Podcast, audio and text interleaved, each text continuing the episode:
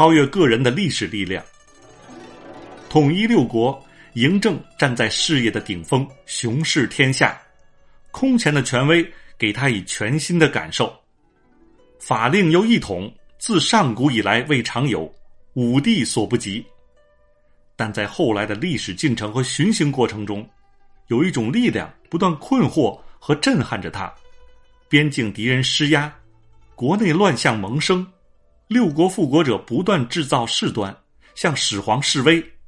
一场历史大地震正悄然逼近。万世之功是嬴政名垂史册，而万世之序则有可能毁于一旦，这让嬴政心神不安。但年龄不饶人，嬴政已不如往昔那样干练务实。如何确保王朝长治久安？始皇感到力不从心。执政者靠些虚幻的仙药之道谋划未来，表明。新政权已出现了危及其生存的政治危机和权力真空。中国古代历史证明，当一个王朝中枢失效时，历史便以自己的方式出来解决问题，这就是不以人的意志为转移的改朝换代。这一办法不仅能解决勤政难题，而且被历史一而再、再而三的采用，直到高阶工业社会的来临。赵高利用胡亥老师的身份及在始皇身边的机会，首先发难，掀起始皇死后第一场改朝换代风暴，但他没有成功。始皇因赵高精通御法书文和办事能力强，对他亲近，使用不疑。但这位中车府令的工作更多的是属于皇帝私人事务，不是始皇考虑的辅政人选。赵高深知，如按始皇本意，扶苏继位。蒙氏兄弟辅政，自己政治前途堪忧。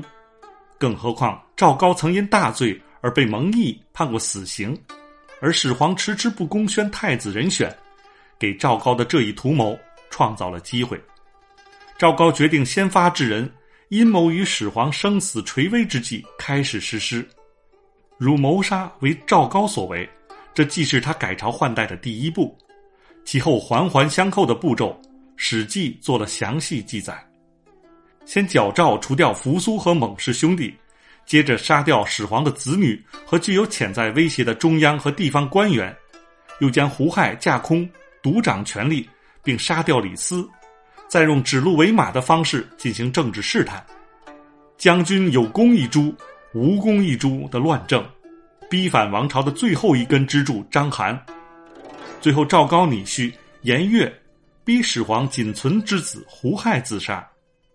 赵高在肃清了主要政敌和障碍后，准备登上帝位或王位，但终因得不到朝臣的支持而功败垂成。指鹿事件之后，群臣皆位高，使赵高产生了皇位唾手可得的错觉。当赵高淫袭而配之，左右百官莫从时，高自知天福与，群臣弗许。不得已将皇权移交给始皇帝子婴。当赵高企图杀子婴，反被子婴所杀时，秦王朝已元气大伤，回天无力了。